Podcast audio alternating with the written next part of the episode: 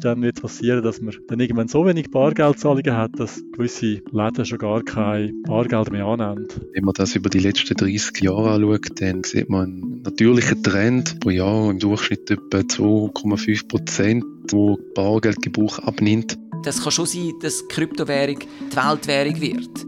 Das ist der Durchblick, der Wissenspodcast vom Blick. Wir suchen Antworten auf die Fragen an die Wissenschaft, die euch unter den Nägeln brennen.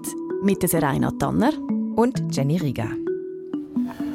Ich hätte gern einmal ein Flat White ja. und einmal ein Flat White mit Hafermilch. Ja. Hast du mit der Karte oder Bar zahlen? Äh, mit der Karte gern. Karte? Das sind so ganz alltägliche Szenen, die wir alle kennen, oder? Bargeldlos zahlen, das geht heutzutage fast überall. Willkommen zum Durchblick. Heute mit der Frage, wie lange zahlen wir eigentlich noch mit Bargeld? Und was hat es eigentlich mit der Kryptowährung auf sich? Geld stinkt nicht, sagt ja das alte Sprichwort. Aber durch Corona hat sich da ein bisschen was verändert, weil eben Münzen und Geldscheine in Verdacht geraten sind, Virentaxis zu sein. Die nehmen wir vielleicht nicht mehr ganz so gerne in die Hand. Und ich muss sagen, ich habe das schon auch an meinem eigenen Zahlungsverhalten gemerkt. Also ich habe eigentlich vorher noch recht gern mit Bargeld gezahlt. Und mittlerweile habe ich eigentlich so gut wie nie irgendwelche Scheine oder Münzen im Portemonnaie. Du? Es geht mir ähnlich. Ich habe heute zum Beispiel so ein Erlebnis gehabt, wo ich zum Mittagessen mein Portemonnaie genommen habe und dort drin eine 20er-Note gesehen habe, die ich seit Monaten nicht angelangt habe. Also mhm. weil ich auch ständig entweder mit meinem Handy oder mit meiner Karte zahle. Ja, und da sind wir typische Vertreter. In der Schweiz sieht das nämlich überall so aus. Das Zahlungsverhalten verändert sich. Das wissen wir, weil das Zahlungsverhalten der Schweizerinnen und Schweizer auch regelmäßig überprüft wird, unter anderem von Tobias Trütsch von der Universität St. Gallen. Der ist Mitverfasser des Swiss Payment Monitor. Das ist so ein Forschungsprojekt, das läuft seit 2017 und da werden regelmäßig Daten erhoben, wie die Schweizerinnen und Schweizer bezahlen. Das regelmäßige Monitoring vom Verhalten von den Einstellungen, vom Besitz von Zahlungsmitteln von den Schweizerinnen und Schweizer. Das beinhaltet einerseits Umfragen, die wir zweimal jährlich durchführen, zu den Einstellungen, zum Image von Zahlungsmitteln, aber auch äh, neue Sachen, die wir immer wieder aufnehmen, Einstellungen bis ähm, Nutzung von Neobanken zum Beispiel oder jetzt gerade aktuell natürlich das Verhalten betreffend Coronavirus. Und was hat sich dann da genau verändert? Zu was für Erkenntnis kommt die Studie? Kontaktlos zahlen ist tatsächlich der Standard geworden, obwohl die Schweiz eigentlich noch so ein klassisches Bargeldland war und ist. Das heißt jetzt nicht nur, dass Leute mehr mit Debit- oder Kreditkarte zahlen, sondern auch mit Mobile Payment. Also zum Beispiel Twint, Apple Pay, Google Pay. Mhm, genau, also so Apps einfach. Und in Zahlen, Ende 2019 haben Kundinnen und Kunden im Präsenzgeschäft, also in Läden, noch 49 Prozent aller Einkäufe in Bar bezahlt. Und Ende 2020 waren das nur noch 38 Prozent. Und das hat eben auch tatsächlich viel mit Corona zu tun. Aber das Bargeld, das wird auch sonst immer weniger gebraucht. Wenn man das über die letzten 30 Jahre anschaut, dann sieht man einen natürlichen Trend. Also pro Jahr im Durchschnitt etwa 2,5 Prozent, wo Bargeldgebrauch abnimmt. Und das ist eben auf natürliche Gründe zurückzuführen, wie demografischer Wandel, Innovation, immer neuere Möglichkeiten zum Zahlen, veränderte Konsumgewohnheiten. Vor 30 Jahren hat man noch nicht können online einkaufen. Beim Swiss Payment Monitor geht es ja auch um die Einstellung zu Zahlungsmitteln. Jenny, wie sieht es denn aus? Können sich die Schweizerinnen und Schweizer vorstellen, dass das Bargeld irgendwann einmal ganz abgeschafft wird? Dazu hat der Tobias Tritsch auch Daten erhoben. Wir fragen das auch regelmäßig Leute, beziehungsweise fragen nach der Einstellung zu einer möglichen Abschaffung von Bargeld. Und über 70 Prozent der Schweizerinnen und Schweizer sind da total dagegen. Also das kommt nicht in Frage, dass Bargeld abgeschafft wird. Ja, und die Gründe dafür, die die Leute angeben, die sind wahrscheinlich ja, mehr oder weniger selbsterklärend. Also eine Sache, die viele Leute angeben, ist so die Anonymität von Bargeld. Du kannst halt einfach so dein 20er Nötli irgendwo ausgeben und niemand weiß, wo du was bezahlt hast. Im Gegensatz dazu, wenn du halt mit Karte zahlst oder mit Apps, dann hinterlässt du überall so deine digitalen Spuren. Und das andere ist auch, dass viele eben das Gefühl haben, mehr Kontrolle über ihre Ausgaben zu haben, wenn sie in Bar bezahlen.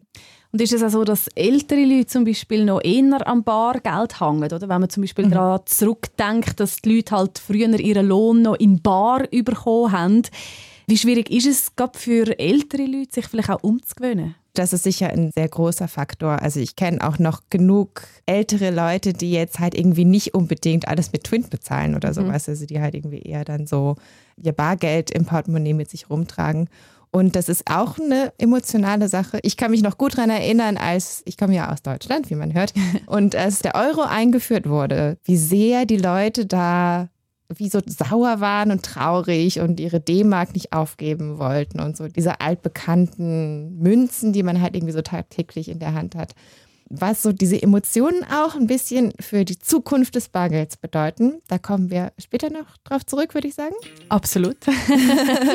Aber vielleicht erstmal so ein kleiner Exkurs in die Vergangenheit, denn Münzen haben ja schon eine sehr lange Geschichte.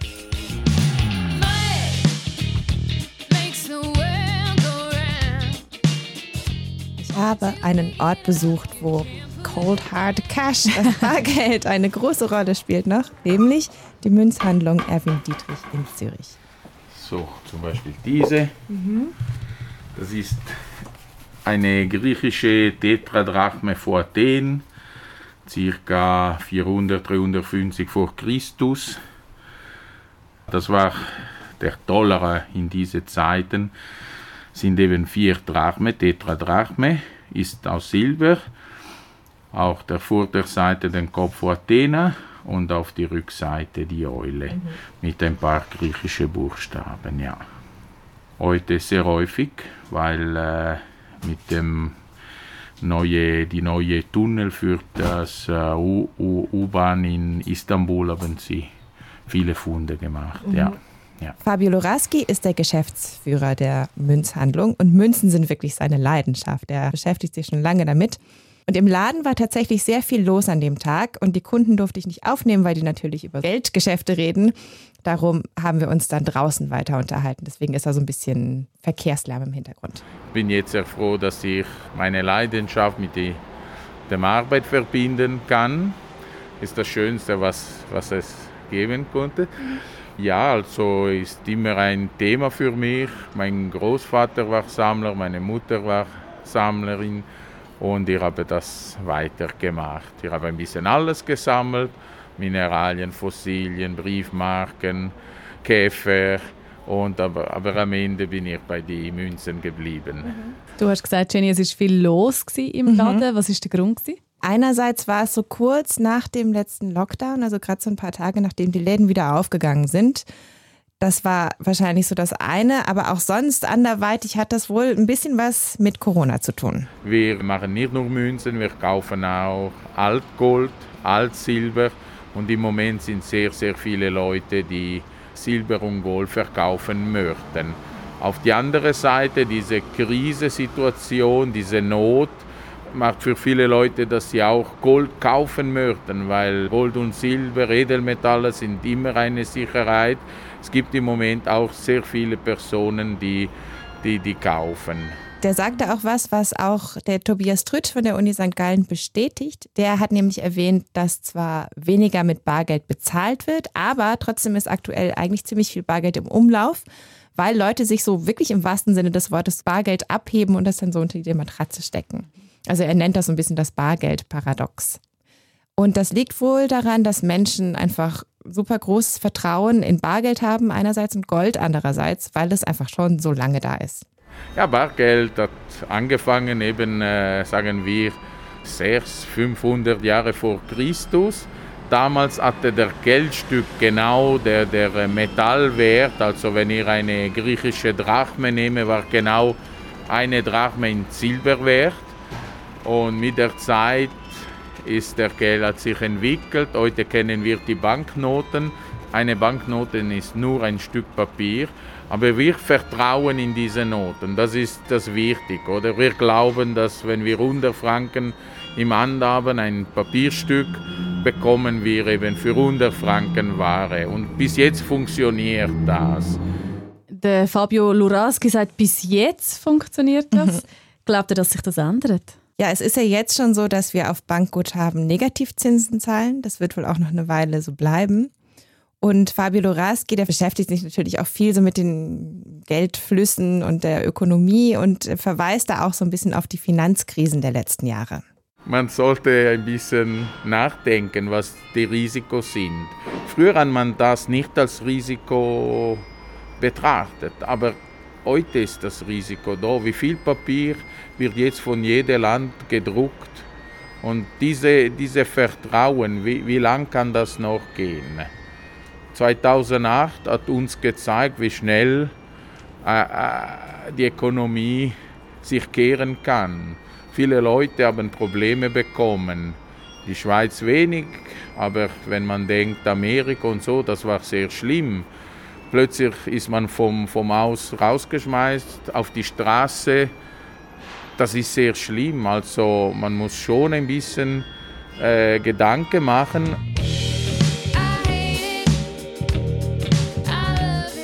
Ja, und wer Angst hat vor einer Finanzkrise, der investiert zum Teil ja auch in Kryptowährung. Zum Beispiel in Bitcoin. Dort hört man ja immer wieder, dass der Kurs durch die Decke schießt.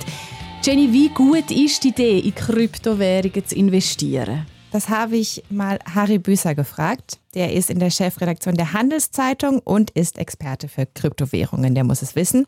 Und er war eigentlich aus Versehen Early Adopter von Bitcoins. Also er hatte schon früh welche, es war aber eher ein Zufall. Ich bin mal an einer Konferenz gsi, wo es unter anderem um Kryptowährungen gegangen ist.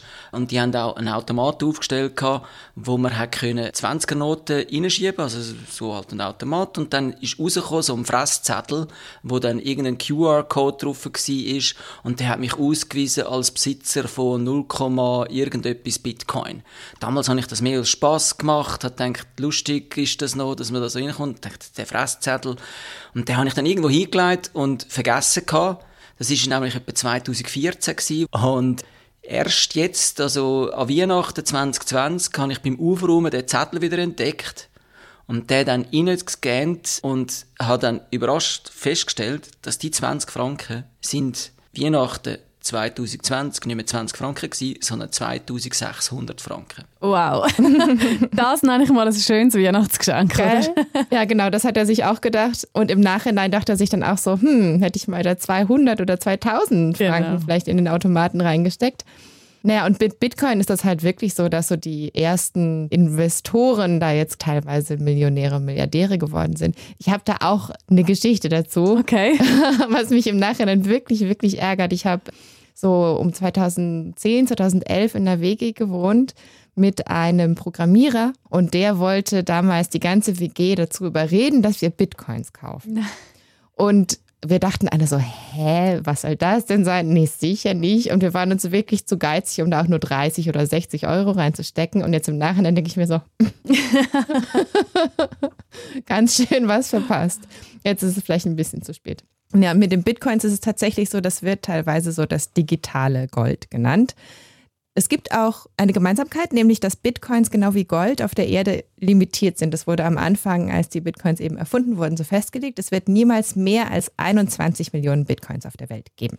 Eine Bank in den USA hat die Rechnung gemacht, wenn Privatanleger so viel würden investieren in Bitcoin, wie sie in Gold investieren, dann würde Bitcoin-Preis auf 144.000 Dollar steigen. Also würde sich nochmal fast verdreifachen im Vergleich zu heute. Ja, es ist halt auch immer so ein bisschen die Frage im Raum, wird das so kommen, wie diese Bank das ausgerechnet hat, oder wird diese Blase einfach irgendwann platzen? Und es gibt ja auch sehr, sehr viele andere Kryptowährungen. Also mittlerweile sind das mehrere tausend und die haben sicher auch nicht alle genau das gleiche Potenzial. Und dazu muss man auch noch sagen, dass Bitcoin jetzt einfach noch ziemlich neu ist. Also es ist wirklich sehr schwer zu sagen, wie sich das in Zukunft weiterentwickeln wird. Bei Geld haben wir ja schon gehört, dass es funktioniert, weil genug Menschen eben an den Wert glauben. Bei Kryptowährungen sieht es ja irgendwie anders aus, oder? Dort hat man nichts Konkretes in der Hand und ehrlich gesagt auch für mich ist das noch ein bisschen etwas Surreales, wenn ich das mal so sagen kann. Also eben, man hat nichts in der Hand, ich weiß nicht ganz genau, was das ist, was das bringt. Warum glauben dann trotzdem so viel an Wert von diesen Kryptowährungen? Bitcoin und Kryptowährungen im Allgemeinen lösen einfach so ein paar Probleme, die es mit herkömmlichem Geld in Anführungszeichen gibt. Dahinter steckt ein eigentlich ziemlich brillantes Prinzip, also so rein von der technologischen Seite aus betrachtet. Wenn man Geld nimmt, so im herkömmlichen Sinne, dann ist das ja vom Banken abhängig. Die prägen das, die halten das für dich auf einem Konto. Das heißt, in so Transaktionen, wenn ich von dir was kaufen will und ich will dir Geld geben, dann ist halt immer so eine dritte Partei involviert, die Bank, der ich auf irgendeine Art vertrauen muss.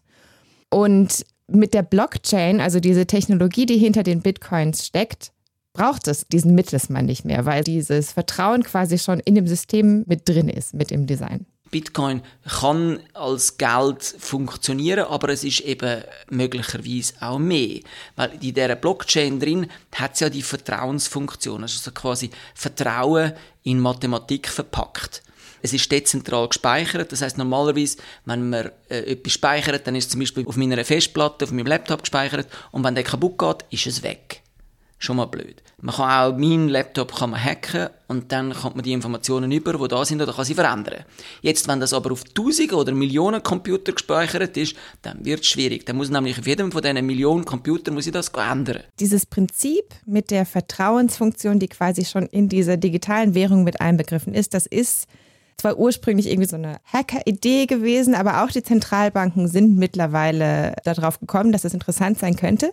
Ja, jetzt im Moment ist es ja aber noch so, dass man mit Bitcoins kaum etwas kann zahlen kann, oder? Was ich gelesen habe, ist, dass Manor und Valora zum Beispiel ja jetzt solche Bitcoin-Gutscheine verkaufen.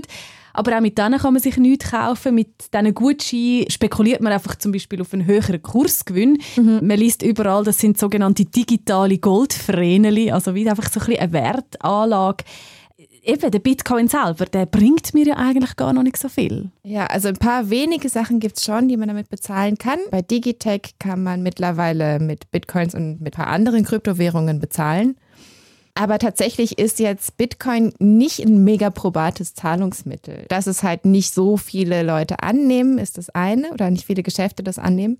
Das andere ist eben auch, dass um ein gutes Zahlungsmittel zu sein, muss ich eigentlich sicher sein, dass der Wert einigermaßen stabil mhm. ist. Und wenn ich jetzt irgendwas kaufe oder für irgendeine Dienstleistung Geld annehme und es sind Bitcoins und dann habe ich morgen keine Ahnung, wie viel die dann wert sind, ob die dann irgendwie so 20 Prozent im Wert verfallen sind oder ob sie 100 Prozent zugelegt haben oder so, mhm. dann ist es natürlich ein bisschen unsicher einfach. Elon Musk, der hat ein paar Tweets dazu abgesetzt, dass Kryptowährungen die neue oder eine Kryptowährung die neue Weltwährung sein wird. Ja, und wenn das der Tesla-Gründer Elon Musk, immerhin einer der reichsten Männer dieser Welt, tweetet, sollte man dann auf den hören? Da ist vielleicht was dran, aber solche Aussagen sind schon mit Vorsicht zu genießen. Das kann schon sein, dass Kryptowährung die Weltwährung wird. Das schließe ich überhaupt nicht aus. Aber die Tweets von Elon Musk muss man einfach oft mit Humor nehmen, weil er ist auf Twitter nicht nur der Tausigsassa, der Erfindungen in allen möglichen Bereichen macht, sondern er ist dort eben auch ein Klon, der Sachen verbreitet, die man nicht unbedingt ernst nehmen sollte. Aber dass digitales Geld eine Zukunft hat, das ist ziemlich wahrscheinlich, würde ich sagen.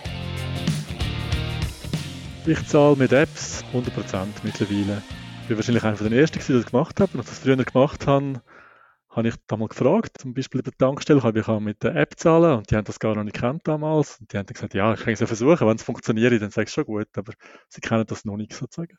Nochmal so ein Early Adopter, nochmal einer, der schon ganz früh erkennt, in welche Richtung das es geht. Ja. Das ist der Roger Wattenhofer und bei dem ist das vielleicht auch so ein bisschen berufsbedingt. Der ist nämlich Informatiker an der ETH Zürich. Der befasst sich aber auch schon seit längerem mit ökonomischen Problemen und seit zehn Jahren eben mit Kryptowährungen. Und er ist sich sehr sicher, dass das Bargeld verschwinden wird, und zwar ziemlich bald. Und dass eben die meisten Zahlungen bald über Apps ablaufen. Und sobald das mal passiert ist, dann wird es wahrscheinlich passieren, dass man dann irgendwann so wenig Bargeldzahlungen hat, dass gewisse Firmen oder gewisse Läden schon gar kein Bargeld mehr annehmen. Oder in Schweden, dass man immer weniger überhaupt Bankomaten hat, man kann Bargeld überhaupt rauslassen. Ja, und irgendwann muss man sich dann fragen, ob es sich überhaupt noch lohnt, das überhaupt noch herzustellen. Also der Roger Wattenhofer fragt sich, ob es sich noch lohnt, Bargeld herzustellen. Mhm. Was wäre dann die Alternative? Der Roger Wattenhofer glaubt, dass sich sogenannte Central Bank Digital Currencies durchsetzen werden, also digitale Währungen, die von den Zentralbanken herausgegeben werden. Die Idee von Central Bank Digital Currency wäre sozusagen, dass wenn das Bargeld verschwindet, weil eben die Leute immer weniger mit Bargeld zahlen und vielleicht die Läden immer weniger Lust haben, Bargeld danach zu akzeptieren, Die Idee ist, dass man sozusagen könnte, wie die guten Eigenschaften vom Bargeld könnte retten in so eine digitale Welt hinein. Die Idee dahinter ist wie, dass man philosophisch gesehen genau die gleichen Eigenschaften hat wie beim Bargeld. Also es gibt zum Beispiel keine negativen Zinsen auf dem Geld, auf dem Central Bank Digital Currency. Der einzige Unterschied sozusagen ist, wie man mit dem zahlt, dass man das Geld im Prinzip auf dem Handy hat, wenn man so will, oder einen Teil davon auf dem Handy hat, oder vielleicht auf einem Konto sozusagen, und dann direkt mit dem Handy, wie man heute mit einer App kann zahlen einfach zahlt. Das klingt ja irgendwie schon noch praktisch, oder? Mhm. Aber mit Apps zahlen, das kann ich ja jetzt schon. Wieso ist dann die digitale Währung anders? Der Unterschied ist, dass man keinem Dienstleister mehr vertrauen muss, der sich vielleicht irgendwann entscheiden könnte, Gebühren zu erheben. Zum Beispiel, wenn Twint jetzt sagt, jetzt kostet es pro Transaktion 20 Rappen oder sowas. Und im Vergleich mit Bargeld wäre diese digitale Währung einfach viel günstiger. Der größte Nachteil von Bargeld sind sozusagen Kosten die Herstellungskosten und auch die Kosten, wenn man das Bargeld dann transportieren muss, oder vom Laden zurück in die Bank und so weiter. Das ist ja alles recht kostenintensiv. Und das wäre ein grosser Vorteil von dem digitalen Geld, weil das kostet nachher fast nichts mehr. Aber wenn jetzt das digitale Geld das Bargeld komplett ablöst, dann stellt sich natürlich die Frage, was passiert zum Beispiel, wenn mein Handy plötzlich den Geist aufgibt, oder? Was, was ist, mhm. wenn ich einen Stromausfall habe und ich kann mein Handy nicht mehr laden? Oder wie schenke ich dann einem Gottenkind von mir zum Beispiel Geld, oder? Das sind ja so Sachen, wo man heutzutage ganz easy machen kann damals 20er nicht. Wie funktioniert denn das mit diesen digitalen Währungen? Ja, diese Stromabhängigkeit ist durchaus ein Problem. Aber der Roger Wattenhofer sagt auch, an seiner Arbeitsgruppe wird da an Lösungen geforscht. Und falls der Akku mal nicht geladen sein sollte vom Handy oder sowas, dann gibt es noch eine andere Option. Wir haben die Lösungen zum Teil. Also man kann zum Teil einfach Geld selber drucken daheim. Das klingt ein bisschen futuristisch wahrscheinlich, aber man kann wirklich so einen Strichcode sozusagen ausdrucken, wenn man es kennt vom Produkt. Und der Erste, der dann den Strichcode mit dem, oder den QR-Code mit dem Handy abfotografiert, der kommt dann das Geld aufs Konto überwiesen über. Mit Kryptowährungen gibt es im Moment trotzdem noch ziemlich viele Probleme. Also zum Beispiel Bitcoin-Transaktionen sind eigentlich ziemlich teuer, weil die sehr viel Energie verbrauchen und weil auch Gebühren darauf erhoben werden. Laut Roger Wattenhofer könnte man diese Probleme aber lösen. Und die Schweizer Nationalbank und fast alle anderen Zentralbanken auch, die prüfen gerade, wie so eine digitale Währung aussehen könnte. Also zum Beispiel ein E-Franc oder E-Franken. Zusammen mit einem Kollegen, Hans Gersbach von der ETH Zürich, haben wir äh, so einen Vorschlag gemacht, wie so ein digitaler Schweizer Franken aussehen Und die Facebook-Leute haben im Prinzip zumindest technologische Seite ziemlich stark abkopiert. Die machen fast das Gleiche, was wir vorgeschlagen haben. Also von dort her ist das ungefähr die beste Implementation von dem, was ich eigentlich gerne hätte. Und das kann natürlich auch passieren, dass sozusagen einfach Facebook dann den digitalen Schweizer Franken rausbringt und, äh, und die Leute den benutzen und nicht die Nationalbank. Also er meint tatsächlich, dass eine private Firma die nationale Währung mhm. soll herstellen, oder? Also mhm. eine Firma wie Facebook, wo man ja auch sonst schon Bedenken hat, was den Datenschutz anbelangt. Ja. Oder? Und sehr viele Leute ja auch in der Kritik gestanden sind von Facebook. Ich gehe schwer davon aus, dass das nicht alle gut finden, oder? Was sagen dann Bargeldverfechter zu dem? Ganz genau. Also es gibt viele, viele Leute, die das sicherlich keine sehr gute Idee finden. Gerade diese Sache mit privaten Firmen, die irgendwie so ein nationales Gut herstellen sollen. Es gibt auch Stimmen, die tatsächlich wollen, dass das Recht auf Bargeldzahlung in der Verfassung verankert wird. Das findet aber Roger Wattenhofer überhaupt keine gute Idee. Es wäre ein grosser Fehler, jetzt so etwas wie Bargeld in die Verfassung zu schreiben, weil ich glaube, neue Technologien auch auf neue Möglichkeiten und zum Teil auch bessere Möglichkeiten. Und ich glaube, wenn Bargeld so umgesetzt würde, wie ich es möchte, wie ich persönlich möchte, dass es wie ein Bargeldersatz ist, dann hätten die Leute, die starke Bargeldverfechter sind, wahrscheinlich könnten sich mit dem einigermaßen anfreunden. Ich glaube, aus ihm spricht da auch so ein bisschen der Informatiker. Also er findet halt einfach so diese Facebook-Währung, die übrigens Libra hieß und jetzt Diem umbenannt wurde, findet er einfach gut, weil die technologisch das macht, was er sich so vorgestellt hat und was er irgendwie so die eleganteste technologische Lösung findet wie gesagt, also letzten Endes ist es halt einfach auch eine Frage davon. Und da kommen wir eben wieder auf dieses Vertrauen zurück, mhm. oder? So, wem vertrauen wir? Wer soll Kontrolle über das Zahlsystem haben, das wir alle benutzen? Und das ist auch eine kulturelle Frage. Also die Schweiz und die Schweizer Nationalbank, die sind da tendenziell eher konservativ. Und wir haben ja auch schon gesagt, so die Schweiz ist eigentlich so ein klassisches Bargeldland.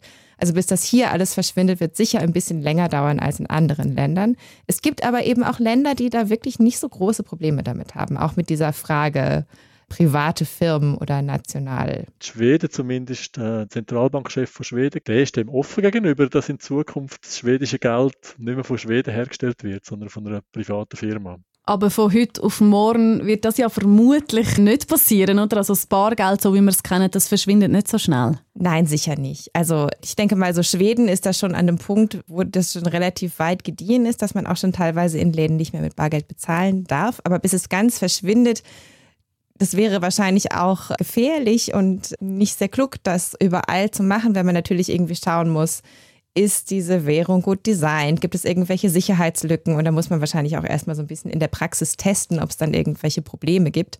Und wenn eben so eine digitale Währung blöd designt ist, dann wird das auch niemand nutzen. Das ist eben auch ein Problem, das man vorhersehen sollte.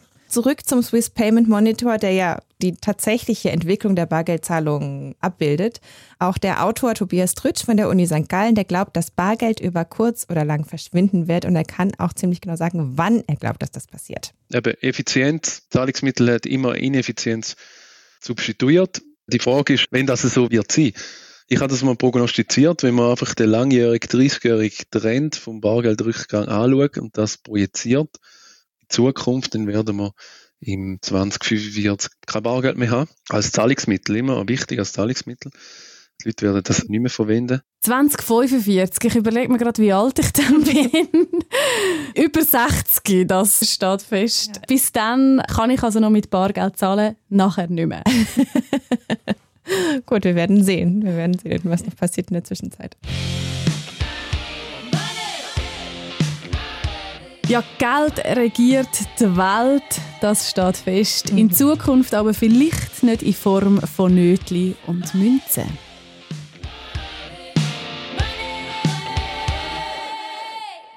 Das war der Durchblick für heute, der Wissenspodcast vom Blick, initiiert und unterstützt von der Gebert Rüff Stiftung.